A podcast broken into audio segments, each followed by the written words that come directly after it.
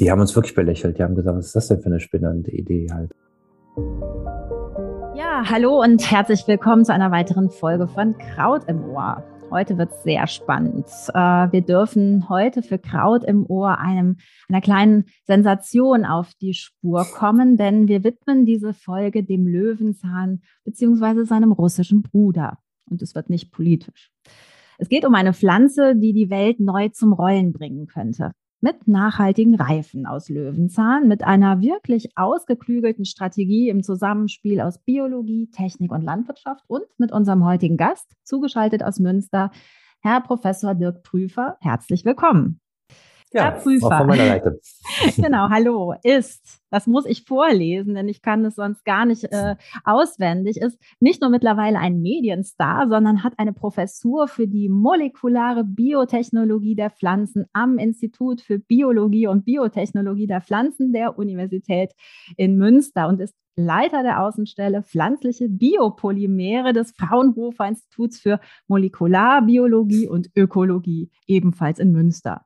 Sie haben ähm, mit äh, dem Fraunhofer Institut und dem Reifenriesen Continental am Naturkautschuk der Zukunft geforscht, der eben nicht aus dem Regenwald in den Tropen, sondern von hiesigen Feldern stammen soll und greifen dabei tief in die Trickkiste von Mutter Natur. Sie waren nominiert für den Zukunftspreis 2021, weil sie zeigten, dass sich auf ökologisch verträgliche Weise Produkte herstellen lassen, mit die, denen mit Kautschuk aus der herkömmlichen Fertigung, also aus dem Hevea-Baum aus den Tropen, ebenbürtig ist. Und diese Pflanze ist der Löwenzahn. Und da sind wir natürlich von Kraut im Ohr hellhörig geworden. Und wir dürfen heute hautnah verfolgen, wie eine alte Wild Wildpflanze zu ganz neuen Anwendungen kommt. So, Herr Prüfer, jetzt sind Sie dran. ja, vielen, vielen Dank für die einführenden Worte. Ist immer, wenn man das selber hört, das hört sich immer wirklich auch für mich noch komplex an, halt, diese langen Titel halt, aber das hat alles eine Historie, weil ja jeder in den Instituten auch seinen Bereich dann eben halt auch dann ähm, abgebildet haben möchte. Ja, also ähm, zu meiner Person vielleicht noch in Ergänzung halt. Also ich bin ähm, von der Ausbildung wirklich so klassischer Biologe noch. Also ich habe noch diese klassischen Disziplinen auch äh, ähm, gelehrt bekommen ähm, schwierig damals auch für mich selber, weil äh, man wollte ja auch damals schon so ein bisschen mehr in diese molekularen Bereiche vorstoßen und weniger äh, die Systematik von Pflanzen sich anschauen. Ähm, aber über die Jahre habe ich das dann auch ähm, mehr oder weniger lieb gewonnen halt. Also auch nicht nur eben halt, wie man heute das so schön macht in der Biologie. Man hat Modellsysteme. Ne? also beim, bei den tierischen Systemen ist es die Maus. Bei den Insekten ist es die äh, Fruchtfliege, die jeder zu Hause kennt, wenn er mal dann irgendwo Obst in der Schale hat, was langsam so ein bisschen kaputt geht. Und bei ähm, Pflanzen ist es halt Arabidopsis. Das ist eben halt auch ein, eigentlich eine Unkrautpflanze, die auf dem Feld eben schön wächst, Schachtelhalm. Und ähm, wir lieben wir haben dann ja. Aber es gibt halt ein bisschen mehr als eben nur diese Modellsysteme halt, ne? weil also wenn man eine Pflanze hätte, die alles könnte, dann dann würde man auf dem Feld ja auch nur eine Pflanze sehen, eben halt die von mir aus jetzt äh, ähm, Kartoffeln macht, äh, Tomaten macht, ähm, Getreide macht, aber dem ist ja nicht so. Wir haben ja eine, eine sehr, sehr große Vielfalt an Pflanzen.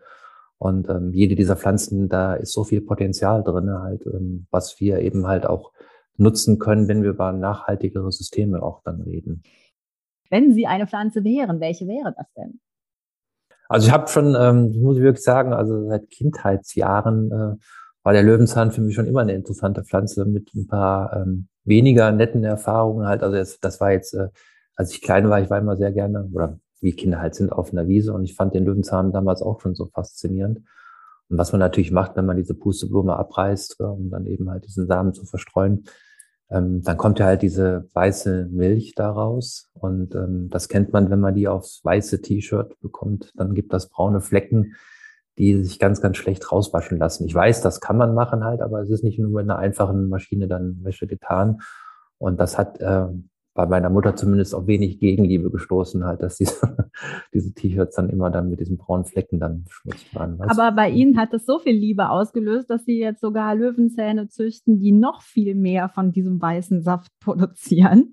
Und genau, äh, genau darüber möchten wir jetzt vielleicht ganz kurz mal mit Ihnen reden. Äh, das Projekt ist sehr äh, abenteuerlich, es ist schnell erzählt, vermeintlich, nämlich äh, aus der wunderbaren Pusteblume, aus, diesen, äh, aus dieser ja, Kinderpflanze, wie Sie auch sagen, äh, machen sie ein äh, oder extrahieren sie den äh, Natur, einen Kautschuk, eine Gummiart und machen daraus Fahrradreifen. Das klingt mhm. medienwirksam. Ähm, beschreiben Sie das mal und ist das tatsächlich so? Ja, also dafür muss man wissen, halt diese, ähm, diese weiße Milch, die dann eben rauskommt, wenn man so eine Pflanze dann eben aus dem Blatt abreißt, ähm, da gibt es einen Feststoff drin in dieser Milch. Und das ist der Kautschuk oder Naturkautschuk in dem Fall, weil es eben von der, von der Natur kommt. Und das muss man sich vorstellen, das ist ein, ist ein, was nennt man so schön, Biopolymer. Das muss man sich so vorstellen wie eine Menschenkette. Und ähm, die Qualität dieses Biopolymers hängt davon ab, wie lang die Menschenkette ist. Mhm. Also es müssen sich wenigstens, sagen wir mal, fünf bis zehntausend Menschen die Hand geben. Dann bekommt man so ein Biopolymer eben halt, was einen industriellen Nutzen hat, also was man für Reifen verwenden kann. Es gibt ja so unwahrscheinlich viele von diesen Milchsaftpflanzen, also es ist ja nicht nur der Löwenzahn, ne? dann gibt man den Kautschukbaum, man kennt man von zu Hause vielleicht den Fikus, ähm, wenn man den anschneidet, kommt so eine Milch heraus. Es gibt aber tatsächlich nur drei Pflanzen, die, die eben diese, diese Menschenkette so lang machen, mhm. dass man da eben halt auch ein äh, verwertbares Polymer rausmachen kann. Und das ist eben halt einmal der Kautschukbaum, wo aktuell eben halt dieser Rohstoff draus gewonnen wird. Es gibt den Löwenzahn, es gibt noch so einen, so einen, Semi, so einen Wüstenstrauch oder semi-ariden Wüstenstrauch, der wächst so im Norden von Mexiko, ähm, heißt Guayule. Und mhm. ähm, das sind die drei, die einfach dieses Biopolymer in der Länge machen, die wir brauchen ja, erzählen Sie mal, warum wir das brauchen. Ähm, das hat ja auch schon, glaube ich, eine Geschichte, die in die ja, 20er Jahre des letzten Jahrhunderts zurückgeht, ähm, wo wir also auch schon Versuche hatten, aus äh, Löwenzahn Kautschuk zu machen. Ist eine mhm. wichtige Rohstoffquelle und derzeit ähm, vor allem scheinbar in den Tropenwäldern extrahiert. Oder genau. genau. Erzählen Sie mal ganz kurz, wie man auf die Idee kam. Ja, vielleicht ganz kurz davor noch. es ist, dass dieses Biopolymer braucht man bei Autoreifen, vor allem dann, wenn man Lkw-Reifen bauen möchte mhm. oder Winterreifen. Und das liegt einfach daran, es gibt ja auch einen synthetischen, synthetischen Kautschuk, der wird aus Erdöl gemacht. Aber der hat eben halt einen Nachteil und das ist eben, ähm, der ist weniger elastisch, vor allem im Winter. Und wenn man sich jetzt vorstellt, bei so einem Reifen, der jetzt äh, beim Lkw-Reifen, der hat eine unwahrscheinlich hohe mechanische Belastung. Mhm. Und das können Sie mit so einem Synthese-Kautschuk nicht hinbekommen. Das braucht man Naturkautschuk vor. Oder im Winterreifen eben halt, weiß man auch, im Winter wird natürlich so ein Gummi, wenn man, wenn er friert, dann eben so ein bisschen spröde, mhm. also hart. Und dieser Naturkautsch, der hat eben eine höhere Kälteflexibilität. Deswegen sind das, äh, ist das ein Rohstoff, auf den wir nicht verzichten mhm. können. Mhm. Immer die Sachen, die sagen, wir können alles synthetisch. Nee, können wir nicht. Also das ist wirklich, da ist, ist man zu 100 Prozent auf die Natur angewiesen. Und ähm, Jetzt kann man sich vorstellen, also ähm, es gab ja mal Jahre, also gerade die erste Hälfte im 20. Jahrhundert, wo eben halt äh, gerade kriegsbedingt auch, gell? Mhm. war natürlich viel, also äh, die ganze Welt hing eben halt von dem Import von äh, Naturkautschuk aus Süd Südostasien ab.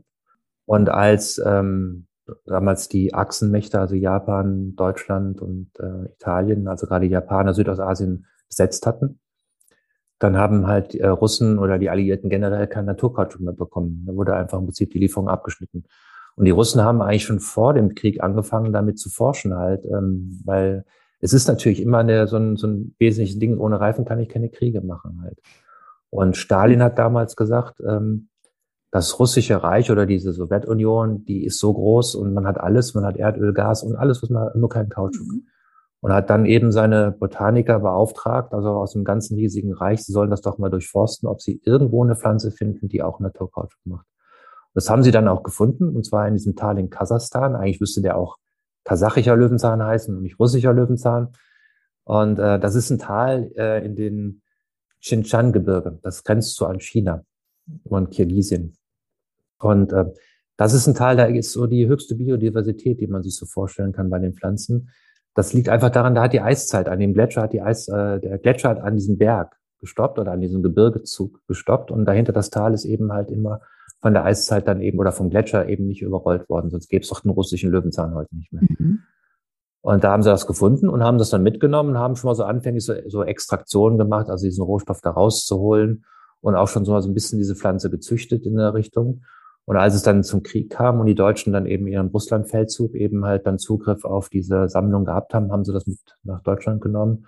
Und die damalige Kaiser Wilhelm Gesellschaft, das ist der Vorläufer von Max Planck heute, die haben halt dann eben halt das ähm, in den Jahren beforscht und waren aber wenig erfolgreich, weil einfach die Methoden noch nicht so weit waren und das Verständnis über die Züchtungsverfahren noch nicht so weit waren, so dass man das nach dem Zweiten Weltkrieg, als diese Zugänge wieder offen waren äh, zum Naturkautschuk, also Südasien, hat man es dann einfach diese Programme eingestellt.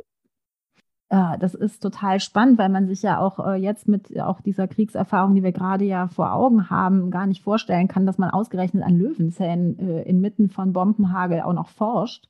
Mhm. Wie unterscheidet sich denn dieser kasachische Löwenzahn von unserem Taraxacum officialis, also dem, den wir vermeintlich mhm. hier auf der, oder oft auf den Wiesen finden? Genau. Das ist, ein, das ist eine sehr, sehr gute Frage, weil äh, wir kriegen ähm, oftmals, wenn wir irgendwo einen Bericht in der Zeitung hatten oder im, im Fernsehen oder Rundfunk irgendwo, ähm, Briefe, dass Angebote eben halt, dass wir da eben drei, vier Hektar von diesem einheimischen Löwenzahn eben halt haben könnten. Ähm, der kann eigentlich, das ist eigentlich das Problem. Also der hat auch ein bisschen Naturkautschuk drinne, aber das ist so wenig, mhm. dass sich das nicht lohnt, das daraus zu extrahieren halt. Also alle die Versuche, die man gemacht haben mit diesem einheimischen Löwenzahn oder gewöhnlichen Löwenzahn eben halt so eine Kautschukproduktion aufzubauen, das, das, das funktioniert nicht. Und es liegt einfach an den Mengen. Also sie haben eine wahnsinnige Biomasse und da kommt nur ganz wenig raus. Mhm. Interessanterweise dieser russische Löwenzahn, ähm, der macht sehr viel Kautschuk in seinen Wurzeln. Also mal den Vergleich, beim einheimischen Löwenzahn haben wir unter einem Prozent Naturkautschuk in, in dieser weißen Milch. Beim russischen ist er stellenweise an 10 bis 15 Prozent Und dann kam Ihre Forschung und jetzt haben Sie ja bis zu 20 Prozent Ertrag. Das heißt, Sie sind hingegangen, wie äh, ich stelle mir das jetzt ganz naiv vor, wie bei den Mendelschen Gesetzen und haben jetzt extrahiert, wer welche Pflanze besonders viel produziert und das dann weitergezüchtet oder? Ja. Also äh, erstmal war es gar nicht so einfach, die Pflanze zu bekommen. Okay, genau. Also das, das war ähm, also wir hatten damals dann botanische Gärten weltweit angeschrieben, weil die in ihren Saatgutsammlungen, das kann man öffentlich einsehen, hatten die mhm. eben halt auch diesen Löwenzahn abgelegt, diese, diese Art. Und die haben uns dann bestellt, und das war wirklich in Australien, in Nordamerika, in Europa, in Russland und so weiter. Ähm, und das haben wir dann bekommen. Aber als wir den, hier im Laboren hatten, haben wir uns die mal genauer angeguckt und das, das passte halt alles nicht. Also einmal von seiner Biologie her passte das nicht. Also der russische Löwenzahn war beschrieben als eine sexuell vermehrende Pflanze.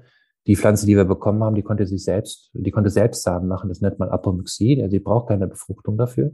Das passte schon nicht. Und die Kautschukgehalte, die waren eben unter einem Prozent. Also das war, ähm, das haben wir dann, wir kannten den russischen, wir hatten ja noch nie in der Hand gehabt. Und selbst, wir hatten so einen Spezialisten in Tschechien gehabt, der ähm, ähm, so ein Löwenzahn Papst ist. Also er kennt sie auch alle so. Und als er ihm die gegeben hat, ähm, ich habe das selten gesehen halt, also er hatte wirklich so ein bisschen Tränen in den Augen, hat gesagt, das wäre das erste Mal in seinem Leben, dass er den russischen Löwenzahn in der Hand hält. Und dann haben wir gesagt, ja, aber es ist irgendwie komisch, weil es passt alles nicht halt. Gell? Und dann wurde irgendwann mal klar, als wir uns im Labor näher, näher angeguckt haben, das kann es nicht sein. Weil ähm, der hatte von seiner Genetik, also wenn wir die, das Buch gelesen haben, wir haben dann das Genom ein wenig sequenziert, äh, haben das Buch gelesen, haben mal so ähm, uns das auf die ganze DNA angeschaut und das war klar, das sind alles Klone gewesen. Also die sahen alle an genetisch identisch. Das war so wie so eine Klonarmee. Und das liegt einfach daran, äh, da muss irgendeiner hingegangen sein und hat dann irgendwann mal auch in der ersten Hälfte vom 20. Jahrhundert allen botanischen Gärten weltweit eine Samen einer Pflanze gegeben, die ähm, genetisch identisch war. Und die haben alle das gleiche Material gehabt. Und ähm, wir haben jetzt rausbekommen, das ist eben halt eine Kreuzung zwischen dem russischen und den Einheimischen gewesen. Und ähm, der sieht halt ein bisschen anders aus und macht halt kein Naturkautschuk. Das hat uns ein Jahr, zwei Jahre gekostet an Arbeit, halt, also das rauszubekommen. Und haben dann eigentlich über ähm, einmal durch eine Exkursion in dieses Tal nach Kasachstan äh, und eben halt, äh, da wir eine sehr, sehr schöne Kooperation hatten mit dem äh, Vavilov-Institut in St. Petersburg, haben wir dann Originalaccessionen bekommen halt. Und als wir die dann im Labor hatten, passte das auf einmal. Die waren sexuell vermehrend und hatten auch Kautschuk in der Wurzel, aber nicht diese beschriebenen 15 Prozent, die es da gab, sondern die lagen bei drei Prozent. Also wir haben bei drei Prozent gestartet. Und was wir dann gemacht haben, wir haben im Labor eben uns genau angeschaut, angeschaut auf molekularer Ebene, wie funktioniert eigentlich die Kautschuk-Biosynthese? Das war vorher nicht bekannt. Also welche Gene sind da involviert und so weiter. Und das sage ich immer wieder, wir machen bei uns im Labor durchaus Gentechnik, aber mhm. das machen wir nur zum Erkenntnisgewinn. Mhm. Äh, die Pflanzen kommen niemals aus Feld, die kommen auch nicht in die Freiheit, sondern die sind hier Isolierkammern drinne. Und dann wissen wir aber, ähm, das Gen ist entscheidend für eine hohe Produktion okay. von Naturkautschuk. Und das muss man sich so vorstellen. Also ich weiß schon im Keimling dann, dass diese Pflanze, die heranwächst, wird nachher viel Naturkautschuk machen, wenn das Gen vorliegt. Also beispielsweise mal, ich würde eine Rose züchten, ja, die soll rot werden und ich kenne das Gen für rote Farbe. Da muss ich nicht so lange warten, bis die Rose blüht, sondern ich weiß schon im Keimling, weil ihr Stück DNA da drinne ist, natürlich da drinne ist, nicht über Gentechnik, dass eben halt die Pflanze irgendwann rot wird. Und das haben wir dann genauso gemacht. Wir haben also die Gene identifiziert. Und wenn unser Züchter, der ähm, in Bayern sitzt, dann gekreuzt hat, kann er mit diesen mit dieser Information kann er nachgucken, ist das Gen drin und das macht man mit der PCA. Das kennt ja heute jeder durch Corona, dank Corona, weil wir eigentlich gar nicht keinen Dank an Corona aussprechen, aber äh, dadurch weiß man, was PCA ist. Dann kann er das nachweisen, es ist da und dann weiß er, das wird eine Pflanze. Und dann haben wir über die Jahre, das ist jetzt fast zehn Jahre Züchtungsarbeit, sind wir von diesem, sagen wir mal, drei Prozent auf mittlerweile ja, fast an die 20 Prozent hochgekommen. Faszinierend. Und äh, äußerlich äh, sieht denn jetzt diese Pflanze so aus, wie ich mir jetzt mal einen Löwenzahn vorstelle oder ganz anders? Ja. Also wenn man den jetzt da hinstellt, würde man direkt sagen, das ist ein Löwenzahn. Also was unterschiedlich ist, ist, äh, der hat viel mehr Blüten, mhm. kleinere Blüten, aber dafür viel mehr. Und das liegt einfach daran, weil er eben eine sexuelle Befruchtung macht, muss er attraktiver für Insekten sein halt. Und deswegen hat er macht er unwahrscheinlich viele Blüten, dass viele Insekten angelockt werden. Unser Einheimischer, das kennt man, der macht dann so zwei, drei von den großen halt. Genau. der braucht eigentlich die Insekten gar nicht für seine, für seinen Fortbestand also ich finde es total faszinierend, auch wenn ich es natürlich auf molekularer Ebene nicht wirklich verstehe, äh, finde es aber total spannend, wie ja dann auch Sie wirklich auf eine weltweite Suche nach diesem echten und richtigen Saatgut oder nicht Saatgut, äh, Samengut äh, sozusagen gekommen mhm. sind. Und ähm, Sie haben, glaube ich, auch mal irgendwo gesagt, Pflanzen sind in Deutschland unterbewertet. Ähm, wurden Sie nicht auch belächelt für so ein Projekt? Das äh, ist der, der mit den Löwenzähnen? Mhm. Ja, ja, also ich weiß, kann das, ich, ich werde das nie vergessen, so die ersten Jahre, also das war gerade so 2005 bis 2008. Es ist halt so, also ähm, wir können ja an der Universität, auch nicht bei Fraunhofer, können wir ja keine Forschungsprogramme selbst finanzieren. Das, das, diese finanziellen Ressourcen gibt es ja gar nicht. Also was wir da gemacht haben, wir haben mal so eine Masterarbeit oder eine Bachelorarbeit mal drauf laufen lassen halt. Aber um sowas aufbauen zu können in der Größe, die notwendig ist, um so eine Pflanze eben von der Wildsorte in eine Nutzpflanze zu überführen, das ist schon, ähm, das braucht viel Arbeit, äh, viel ähm, Menschen, die daran forschen und es braucht natürlich auch die finanziellen Ressourcen. Und als wir damals dann mal zu den ähm, Fördern gegangen sind, also zum Beispiel Bundesministerium für Forschung und Bildung, die Programme haben halt, um auch eben Pflanzen zu etablieren oder bestehende Pflanzen besser zu züchten, die haben uns wirklich belächelt. Die haben gesagt, was ist das denn für eine spinnende Idee halt? Also die ersten Reaktionen waren wirklich genau das, bekloppt. ist Aber verrückt was natürlich sehr spannend ist in unserem äh, Podcast, der sich ja eben mit Wildkräutern beschäftigt. Sie sagen es gerade, spielen Sie nicht ein bisschen der liebe Gott, wenn Sie sagen, ja, Sie werden, Sie, Sie züchten aus einer Wildpflanze eine Nutzpflanze. Das hat man ja bei der Brennnessel ja. zum Beispiel auch gemacht, indem man probiert hat, daraus äh, ne, zur letzten Jahrhundertwende auch Faserpflanzen in Serie herzustellen. Das hat die Brennnessel, glaube ich, gar nicht so gerne gemacht und äh, ist mhm. gar nicht erfolgreich gewesen. Sie sind aber ja jetzt hingegangen und äh, haben Menschen davon überzeugt, Löwenzahn in Serie anzubauen und ja tatsächlich ein, aus diesem Wildkraut eine Kulturpflanze gemacht. Genau. Ich, ich sage das immer wieder, ich warne auch davor. Man liest das sehr, sehr oft halt. Gell? Und das, das tut der Pflanzenforschung eigentlich auch nie so richtig gut.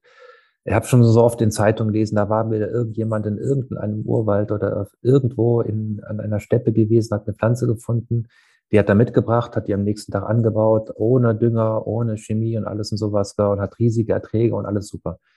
Ähm, das sind meistens Erkenntnisse, die man daraus zieht, wenn man so eine Pflanze mitbringt und hat vielleicht ein Gewächshaus und stellt da zwei rein und die verhalten sich so.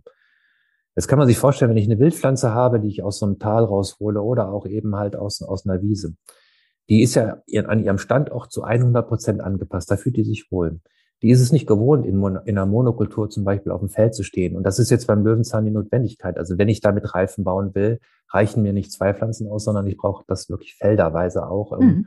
auch eben nicht nur einen Reifen bauen zu können, sondern so eine Serie. Weil ich will ja nicht nur einen Reifen bauen, der auf der Straße ist, da habe ich nichts mit gewonnen, sondern wir wollen ja, dass eben halt viele, viele Reifen daraus gebaut werden. Und wenn man das dann tut, wenn man so einen Löwenzahn aus der Wildsammlung auf dem Feld setzt, dann fühlt er sich da gar nicht mehr so wohl. Mhm. Weil das ist nicht mehr seine natürliche Umgebung. Und dann muss man angucken, dann stehen da Pflanzen drin, die haben eine sehr gute Performance und die nimmt man dann raus und verkreuzt sie dann wieder, weil die, die fühlen sich ja schon mal wohl. Und die nächste Saatgutstufe, die man aus dieser Kreuzung rausbekommt, von zwei Pflanzen, die sich haben wohlgefühlt auf diesem ersten Feld, da sieht man schon, die resultierenden Nachkommen, da sind schon mehrere dabei, die sich unter den Bedingungen wohlfühlen. Also man muss jetzt sukzessive die an die Bedingungen dann eben anpassen. Das nennt man dann Züchtung. Ja? Mhm.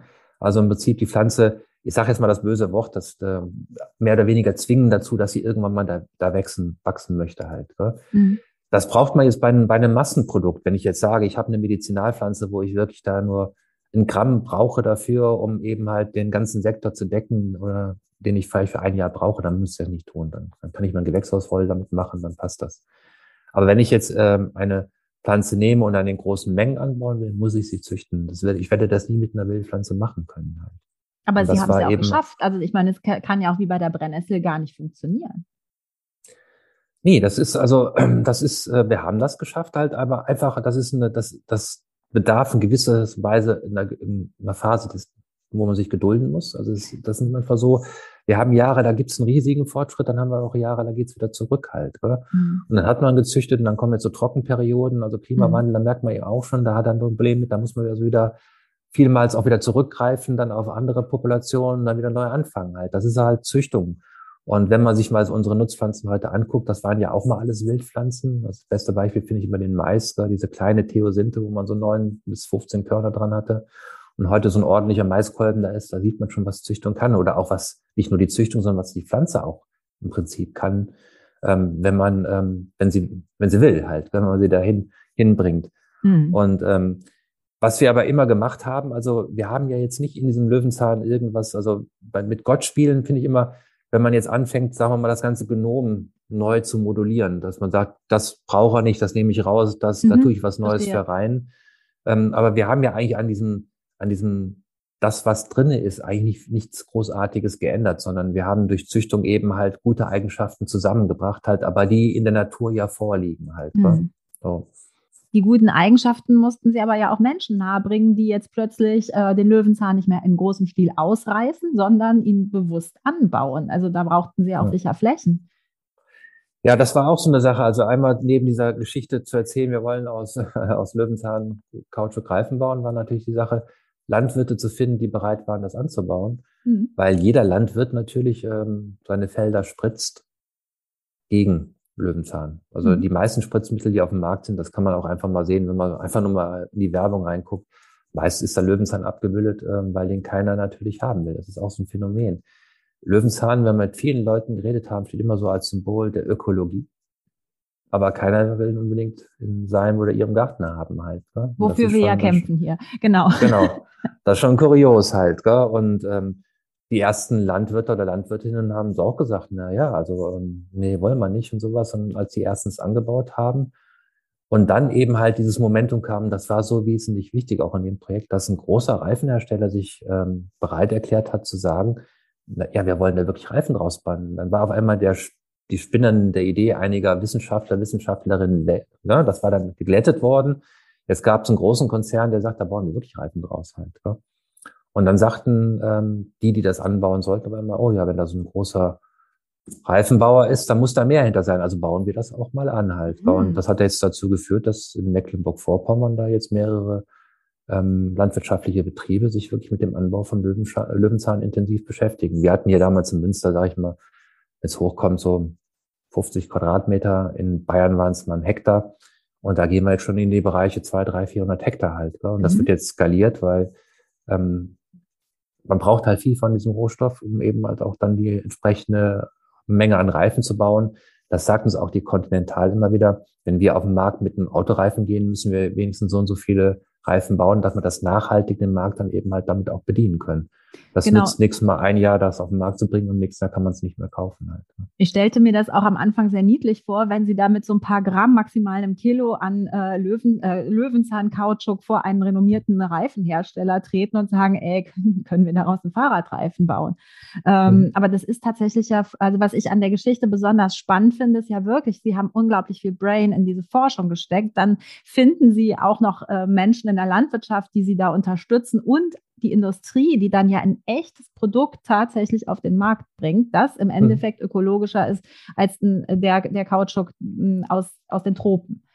ähm, also das ist ja wirklich so eine sehr schöne Storytelling-Geschichte, wie man das heute so modern benennt, weswegen das eben so nett erzählbar ist. Aber mhm. ich kann mir vorstellen, der Weg dahin war dornig und steinig und die Reifen waren auch mal zwischendurch platt sozusagen. Genau. Ja. Aber das sieht man ja auch sehr schön. Wir haben dann also jetzt diesen Fahrradreifen, der ist ja nachhaltig auf dem Markt, den kann man kaufen. Der kostet auch genauso gleich, der kostet das gleiche wie sein Pendant aus dem Kautschukbaum. Also da ist auch jetzt kein Preisaufschlag drauf. Und das Gleiche soll irgendwann mit den Autoreifen kommen. Und ähm, es ist natürlich auch ein schöner, also ich, das ist so dann auch mein Herz, das Herz meiner, also was mir, was in meiner Brust schlägt als Biologe. Ähm, wir lernen hier an der Uni, Uni auch Nachhaltigkeit. Gell? Und ähm, und da sollten wir uns nicht davor verstecken, halt ähm, diese Bilder. Ich meine, das ist natürlich jetzt dominiert gewesen von Corona und es ist dominiert natürlich jetzt durch diesen Ukraine-Konflikt. Das ist alles schlimm, gar keine Frage. Aber was wir bei der ganzen Sache nicht vergessen sollten, was da gerade in den tropischen Regenwäldern oder Tropenwäldern passiert, das ist eine absolute Katastrophe. Und wenn wir all diese anderen Sachen vielleicht mal irgendwann beendet haben, wird vielleicht was vor der Tür stehen, und es steht ja schon vor der Tür, wenn man ehrlich ist, äh, was uns noch viel, viel mehr Sorgen bereiten wird. Und das ist eben halt den Klimawandel, den wir erleben. Und viele Menschen sind sich einfach nicht bewusst darüber, welche Bedeutung diese Tropenwälder dafür haben halt. Und ähm, studieren noch immer wieder, wenn ihr natürlich hingeht und äh, immer nach wie vor noch billiges Fleisch essen wollt, dann tragt ihr natürlich im entscheidenden Maße dazu bei, dass in Südamerika die Urwälder geholzt werden. Ähm, die machen das nur, weil sie es, weil es Soja verkaufen können halt. Ja? Das gleiche gilt für Palmöl oder für Kautschuk in zunehmendem Maße auch eben halt in Südostasien halt, wo viele, viele Regenwälder und tropische Wälder eben geholzt werden oder schlimmsten Fall sogar brandgerodet werden, um noch mehr CO2 dann in die Atmosphäre zu, äh, zu bringen. Ähm, durch eben die Schaffung von Monokulturen, Palmöl, also Ölpalme und eben Kautschukbaum. Und wenn wir da was machen wollen, das sehen wir ja gerade auch sehr schön jetzt in dieser, in dieser ähm, Energieversorgungsdiskussion, ähm, die wir jetzt führen wegen Russland, brauchen wir eine Alternative. Also wir können ja nicht den Finger hier heben und sagen, ihr Bösen, Bösen da unten und sowas. Wie könnt ihr sowas machen? Auf der anderen Seite aber diese Produkte, und das sind wir gerade in Europa und Nordamerika, diese Produkte möglichst billig zu kaufen halt. Ja? Und ähm, wir können da nur gegenarbeiten, wenn wir eine Alternative haben. Und äh, das ist jetzt der Versuch eben hier in, in einem Bereich, der eben halt in Europa oder auch in Nordamerika noch gar nicht da war. Wir haben eine Naturkautschuk verarbeitende Industrie, aber keine produzierende. Also das war ja auch, musste ja auch komplett aufgebaut werden. Mhm. Wirklich eine Alternative zu etablieren und zu sagen, was wir jetzt machen wollen, ist den Mehrbedarf damit zu decken. Das ist unser, das ist unser eigentlich unser Ziel erstmal, das hinzubekommen, weil äh, die Prognosen, die wir im Augenblick haben, ist, dass es in 2035 ungefähr eine Unterdeckung von 400 bis 500.000 Tonnen Naturkautschuk gibt. Mhm. Eine Kautschukplantage mit Kautschukbaum macht ungefähr eine Tonne pro Jahr. Das ist nicht viel. Man denkt ja immer, so ein Baum macht unwahrscheinlich viel.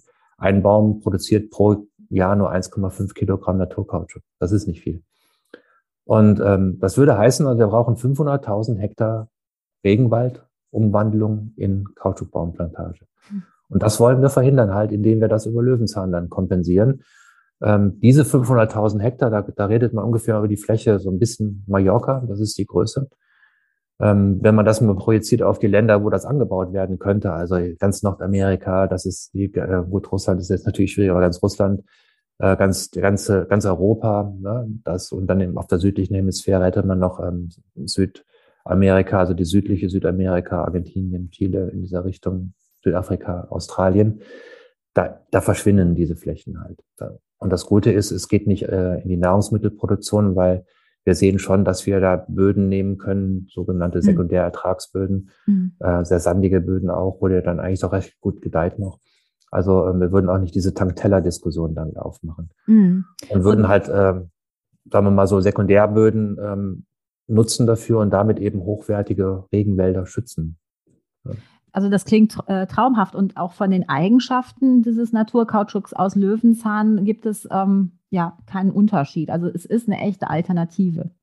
Genau, es ist eine echte Alternative. Also die Fahrradreifen, die ähm, sind ja getestet worden. Also ist ja alles auch, das ist ja auch sowas, was man eben halt nicht mitbekommt. Das ist ja nicht so, dass Continental im Reifen baut und dann wird er am nächsten Tag verkauft, sondern unterliegen natürlich Performance-Prüfungen, auch Sicherheitsprüfungen. Mhm. Deswegen dauert es beim Autoreifen auch ein bisschen länger, als, als das beim Fahrradreifen ist. Ah, genau, das wäre die nächste aber Frage. Das, mhm. Ja, aber das Schöne Derzeit ist beim gibt's nur Fahrradreifen, ne? Und die kann ich auch genau. schon kaufen. Ja, die, die können Sie kaufen. Und das Schöne ist von den Nutzern, also wir kriegen wirklich von Nutzern, die das gekauft haben, Rückmeldungen, dass diese Straßenlage, also äh, dieser Grip, das nennt man ja immer so schön, mhm. ne, äh, dass sehr hervorragend ist und dass es wirklich ein sehr, sehr schön fahrbarer Reifen ist. Das deckt sich auch mit dem, was man im Labor sieht, also an Laborwerten, also jetzt bei Continental nicht mehr im biologischen Labor, sondern im, in so einem Gummilabor.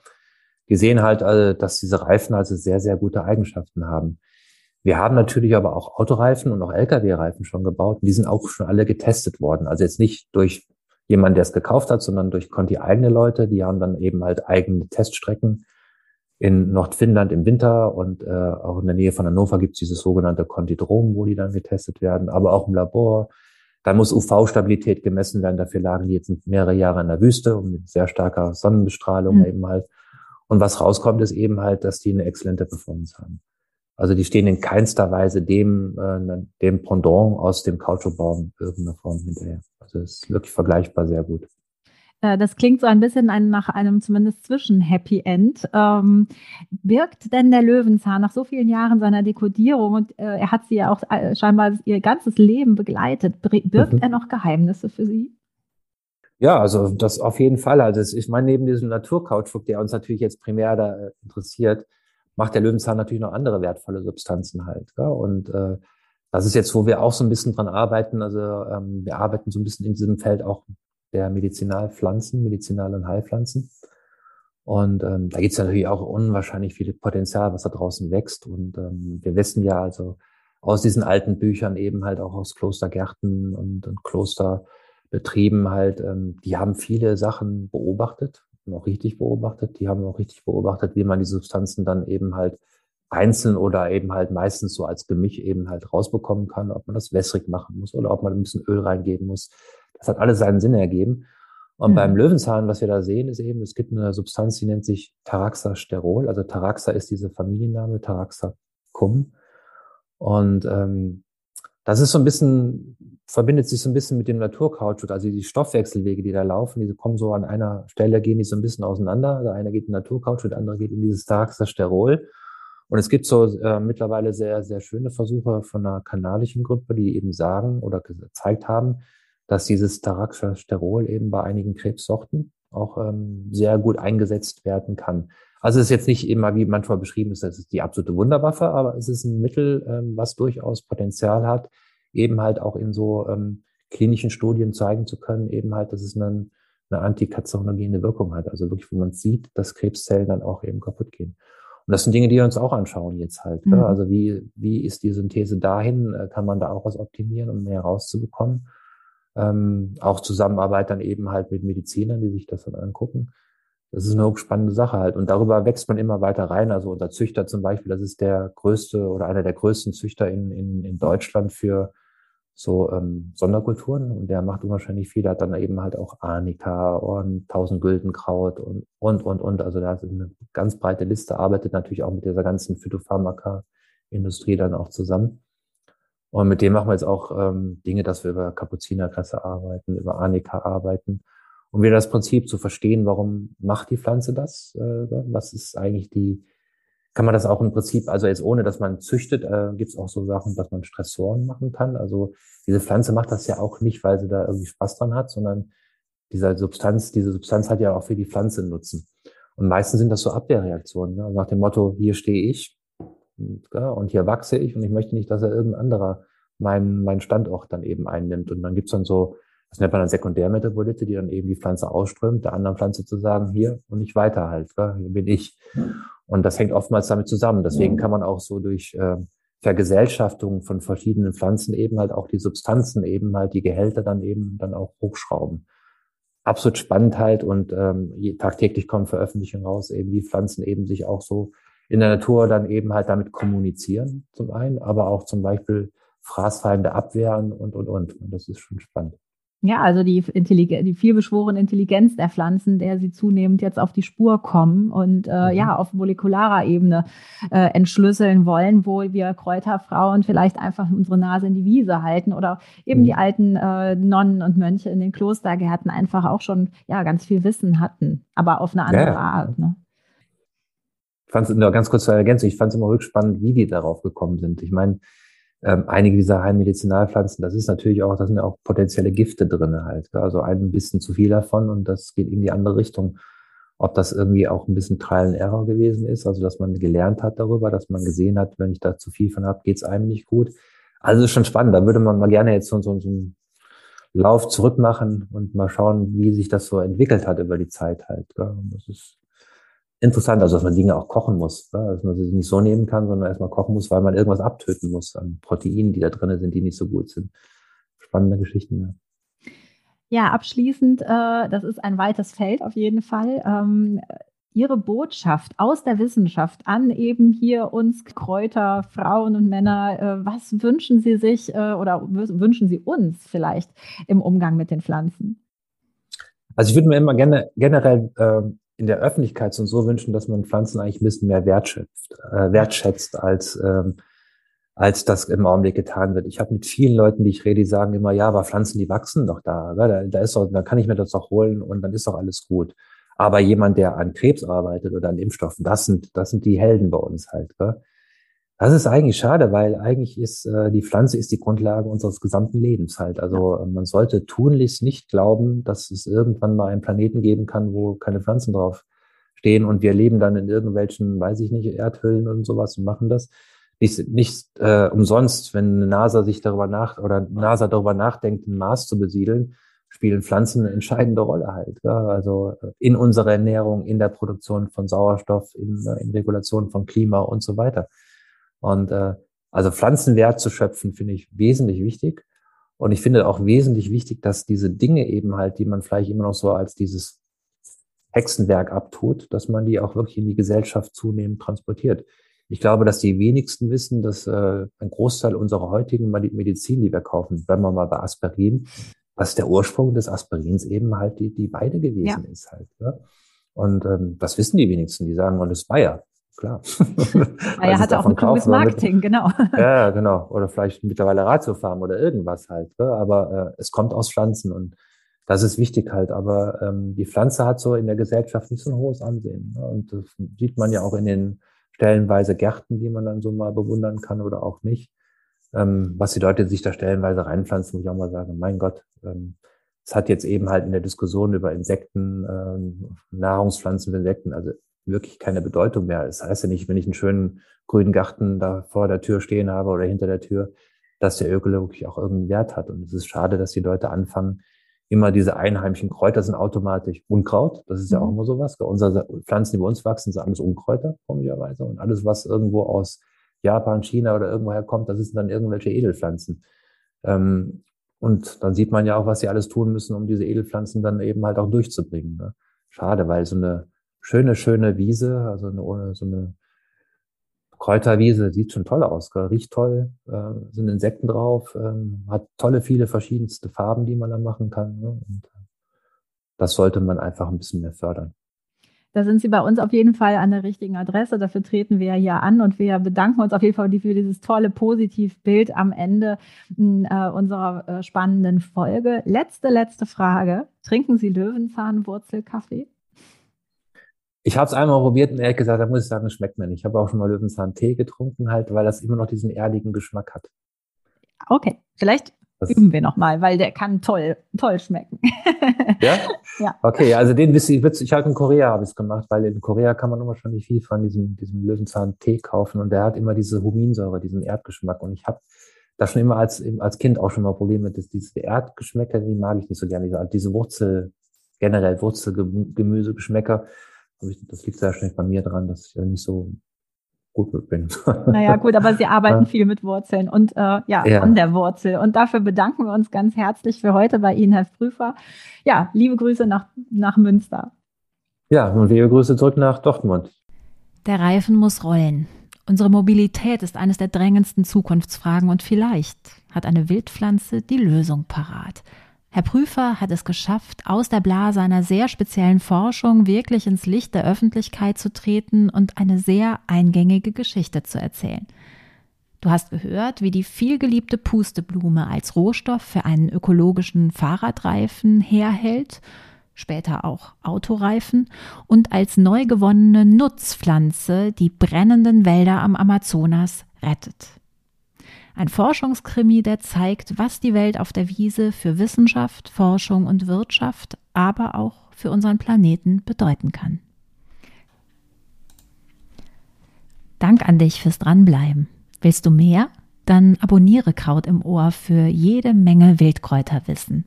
Wir freuen uns außerdem auf deine Bewertung. Damit hilfst du uns, uns noch bekannter zu machen und, davon ist auch der Prüfer überzeugt, mit Wildkräutern die Welt zu einem besseren Ort zum Leben zu machen.